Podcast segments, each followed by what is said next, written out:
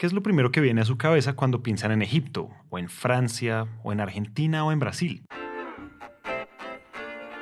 Lo más probable es que esa respuesta, aunque no lo hayan pensado específicamente, sea un atractivo cultural.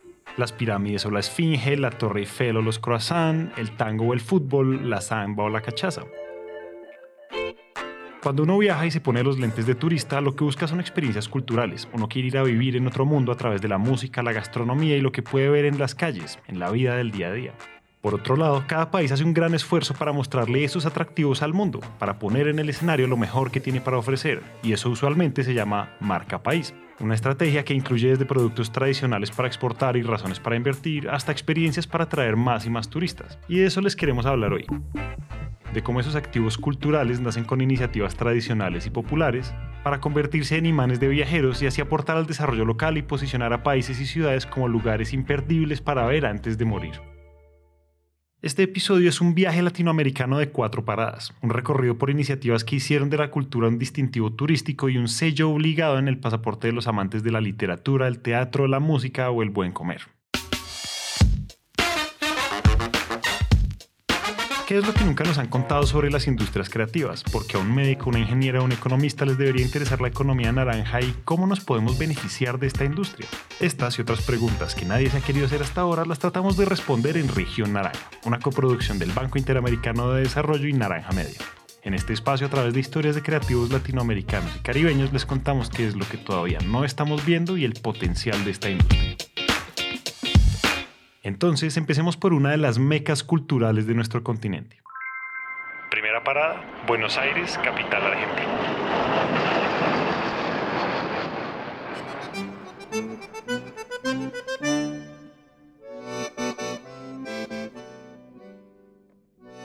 En Buenos Aires, alrededor del 10% de nuestra economía está vinculada a las industrias culturales y creativas.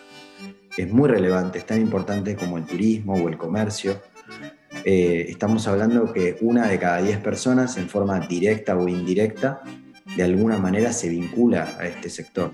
Él es Enrique Abogadro, actual ministro de Cultura de Buenos Aires y ex subsecretario de Economía Creativa en Argentina. Para Enrique el escenario es muy claro. Pocas capitales en Latinoamérica se han convertido en escenarios de la cultura y turismo tan bien como Buenos Aires, que cada año recibe a 10 millones de turistas y se consolida como la ciudad más visitada de Sudamérica y una de las 100 que más viajeros recibe en todo el mundo. Buenos Aires es una ciudad global en materia cultural. Yo creo que es clave, y es lo que hacemos en nuestra ciudad, tener una mirada sistémica, pensar en el ecosistema cultural. Y el ecosistema cultural de Buenos Aires realmente es riquísimo, porque tenés por un lado una cultura pública muy potente, el teatro Teatro Colón, que es una de las joyas de la cultura global, nuestro Teatro San Martín, que es la cabecera de los teatros públicos, pero también la Usina del Arte, el Centro Cultural Recoleta, una red de más de 30 bibliotecas públicas, museos increíbles como el Museo de Arte Moderno. Buenos Aires tiene una enorme cantidad de teatros privados, muchos de ellos en calle Corrientes, esa gran avenida que nunca duerme. Tenemos también, y es nuestro orgullo, una enorme oferta cultural independiente, más de 500 espacios culturales independientes, entre salas de teatro, salas de música, centros culturales, milongas, galerías. Hablo de una sala de teatro que en promedio puede llegar a tener 40, 50 butacas, no más, dispersas por diferentes barrios, con una programación de extraordinaria calidad, de muchísima diversidad. Ya sean públicas, privadas o independientes, la suma de museos, teatros, bibliotecas, librerías y galerías se consolidan como la principal atracción turística de Buenos Aires. De hecho, los dos atractivos mejor rankeados y más importantes de la ciudad, estadísticamente hablando, son el Teatro Colón y la librería más grande de Sudamérica, el Ateneo Grand Splendid. Entonces cuando nos ponemos los lentes de la marca país, estos dos lugares pueden ser la portada, eso que Buenos Aires pone en el centro de su campaña como una experiencia única para los viajeros. Y de paso es muy interesante que esos lugares sean una librería y un teatro, pues ya va dando cuenta de cómo Buenos Aires ha consolidado un ADN tan fuerte en términos de cultura. Mañana, por ejemplo, vamos a celebrar la Noche de las Librerías, eh, que es un evento hermoso donde la calle Corrientes se cierra al tránsito y sacamos todas las librerías a la calle con livings y escenarios para que escritoras, escritores, poetas tomen esa avenida con el obelisco de fondo y celebren el vínculo que tiene Buenos Aires con el libro. Buenos Aires es la ciudad del mundo que tiene más librerías por habitante. Y es algo que, por supuesto, nos llena de orgullo porque habla de un vínculo con, la palabra, con el libro, eh, muy particular. Por supuesto, con escritores tan relevantes como, como fueron, no sé, Borges o Cortázar, por mencionar apenas algunos, pero ahora mismo hay un boom de literatura este, con eh, fundamentalmente escritoras mujeres eh, realmente tremendas como Mariana Enríquez o Selva Almada, ferias como la Feria de Editoriales Independientes o la Feria del Libro que convoca más de un millón de personas. Movimientos culturales de este tamaño definitivamente tienen un impacto, no solo en cómo se ve la ciudad ante el mundo, sino en el desarrollo local. Si estas librerías prosperan, se multiplican, crecen y emplean más personas cada año, gracias al turismo que atraen, entonces esta gestión es todo un éxito. Y esa marca país cumple con su propósito si promociona estos espacios y los posiciona globalmente a través de orillas propias como la literatura. Y claro, Buenos Aires es una capital y por eso naturalmente tiene muchísimos ojos encima y décadas de trabajo fortaleciendo su oferta cultural. Pero, ¿qué pasa cuando se trata de una ciudad que todavía no figura en el mapa cultural? Y con esa pregunta, vámonos hasta el sur de nuestro continente. Y cuando digo sur, realmente me refiero al profundo sur americano, a una ciudad remota que desde hace unos años ha logrado posicionarse como un escenario cultural obligatorio. Segunda parada, Frutillar, en la Patagonia chilena.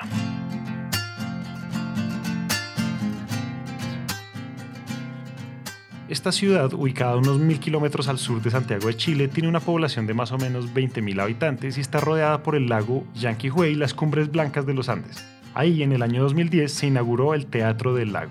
Era un espacio que quería transformarse, iba a buscar transformarse en un faro en el sur del mundo, al, inicio de la Patagonia chilena. Ella es Carmen Gloria Larenas, directora del teatro durante sus primeros 10 años. Y su trabajo fue viajar por el mundo buscando todo tipo de artistas, bailarines, músicos, cantantes, para llevarlos a frutillar y consolidar el teatro como un escenario clave en sus giras con la vista imponente de la Patagonia como telón de fondo. Y la misión fue todo un éxito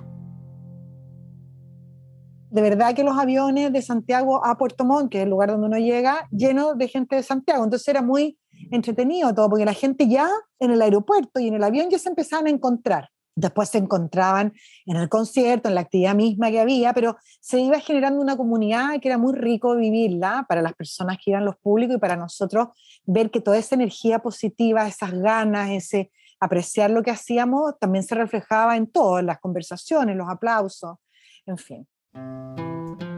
Hacer que la gente cruce una de las cadenas montañosas más imponentes de la geografía planetaria para llegar al sur del sur del sur de América a ver un recital de piano, escuchar ópera o música clásica o disfrutar de una pieza de ballet, pues definitivamente es un logro enorme, especialmente porque esos aviones llenos en busca del teatro, con el tiempo, transformaron la ciudad. Yo te diría que el principal cambio es que se transformó en un lugar de destino no estacional, el turismo que había principalmente era estacional, era en esa época, era enero, febrero. Lo que hizo el teatro cuando abrió es romper ese flujo eh, estacional y transformarlo en un flujo permanente. Disfrutillar desde ese punto de vista se empezó a transformar en un destino que tú podías mirar en cualquier época del año. Un poco un destino cultural de alguna manera. Muchas veces había, cuando había grandes artistas en el teatro, los hoteles se llenaban, empezaron a abrir más hoteles abrieron más restaurantes, los que habían mejoraron, mejoraron su oferta culinaria, su, oferta de espacio, los, los, hoteles también. Entonces yo te diría que la experiencia del Teatro del Lago sin duda que influyó para que la ciudad en sí misma también se transformara conservando su identidad. Entonces, sin alterar esa esencia, la ciudad te diría yo que vivió un florecimiento y efectivamente se abrieron oportunidades de trabajo, de negocio. Sí ayudó a construir una imagen, te diría yo, de país, contribuyó a poner a Chile como un mercado mucho más atractivo en el mapa. Efectivamente, el Teatro del Lago logró poner a Frutillar en el mapa y consolidarse como la atracción turística número uno de la ciudad en TripAdvisor con cerca de mil recomendaciones y una calificación promedio de 4.5 estrellas sobre 5. De hecho, el impacto del teatro ha sido tan grande que en 2021 se convirtió en la segunda mejor atracción del patrimonio cultural de Latinoamérica, en los premios World Travel Market de Turismo Responsable.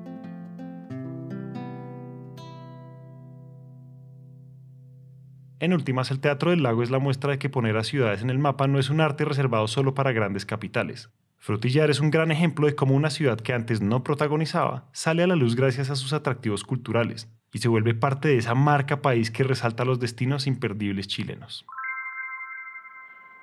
Tercera parada, México.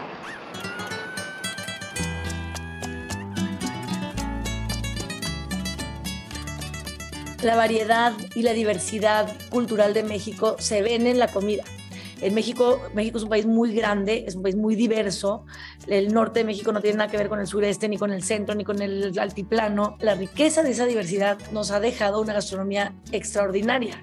Vamos a decir, la diversidad cultural se refleja en la comida y hoy en día que está tan de moda hacer turismo gastronómico, pues México se vuelve un destino obligado. Ella es Gabriela Cámara, una chef mexicana fundadora de Contramar en Ciudad de México y de Cala en San Francisco y que cada vez es más famosa por su apuesta gastronómica que se ha convertido en un imperdible turístico. Con Gabriela hablamos sobre los aspectos que, para ella, han hecho de México una potencia gastronómica para que en todos los rincones del mundo se consiga un taco. Y de hecho yo creo que una de las funciones de los restaurantes es que somos un poco embajadores de la cultura, de la comida especialmente, pero de la cultura en, en un sentido más amplio. Y eso lleva un pedacito de lo que es México o de lo que es Contramar o de lo que es mi visión de, de cierta parte de la cultura, o sea, de cierta parte de, lo que somos ¿no? en, México, en, la, Ciudad de México, a otro pedacito del mundo y se vuelve, se vuelve o sea, un, una necesidad en otras partes. Quieren un pedacito de México.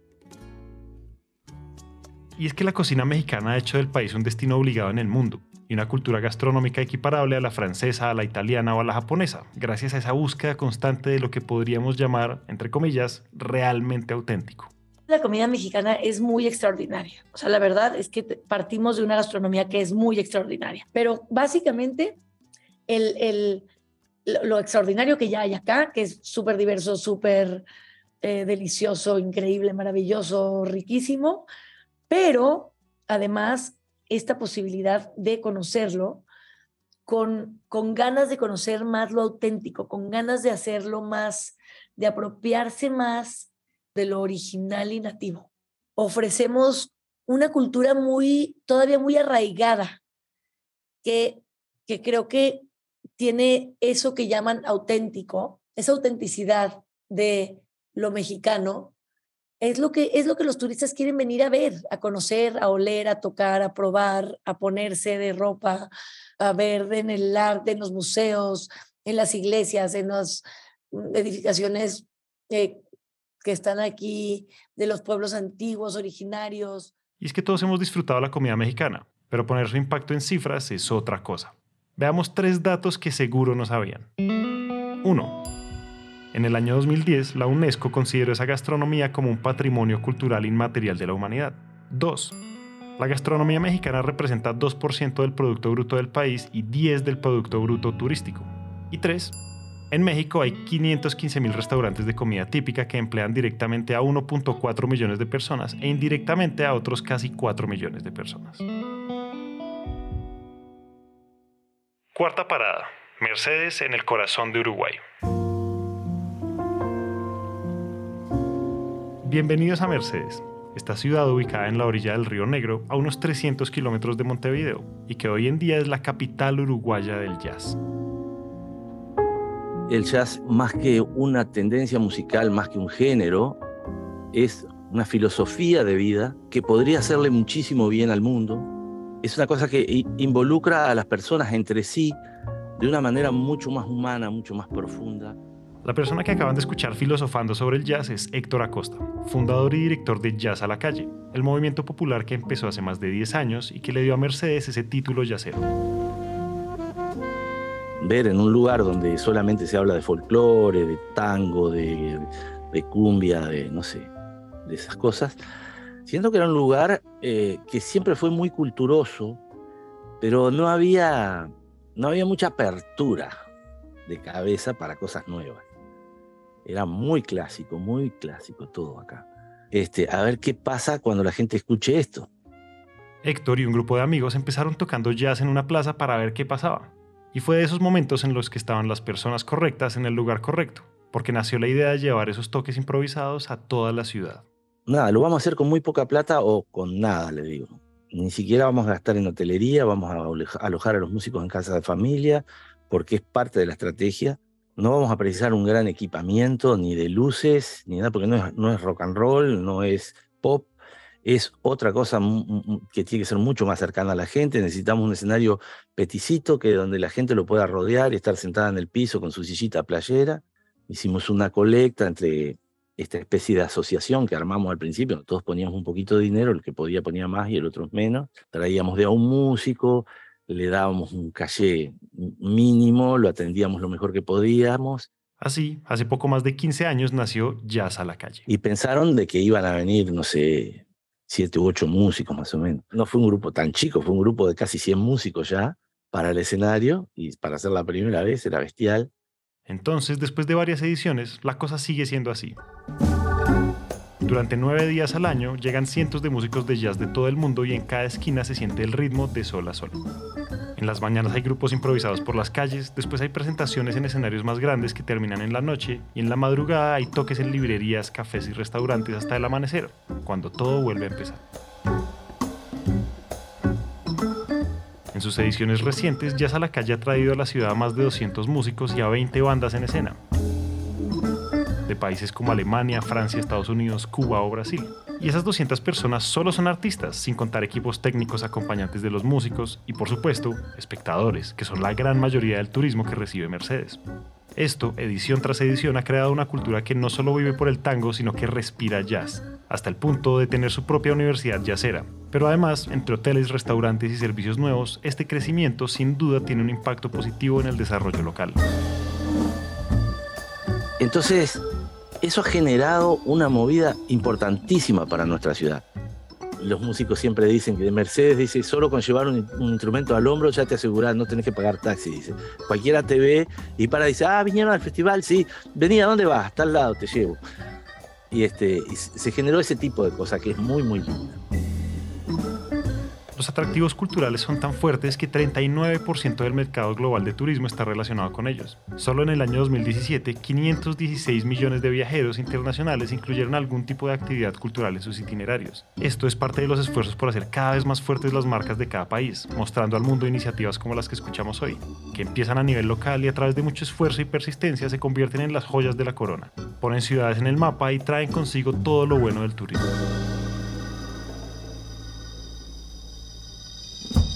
Con estas historias queremos hacer una invitación, porque estos movimientos locales todavía tienen muchos retos y necesitan más apoyo. Hace falta medir mejor su impacto y darle más visibilidad a lo que se ha logrado, especialmente porque estas iniciativas tienen potencial de crecer más, de llevar más desarrollo con el turismo y de inspirar más movimientos transformadores en toda la región.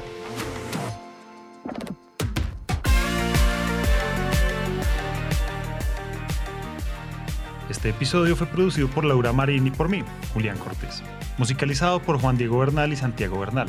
Esto fue Región Naranja, gracias por escucharnos y nos oímos en el próximo episodio.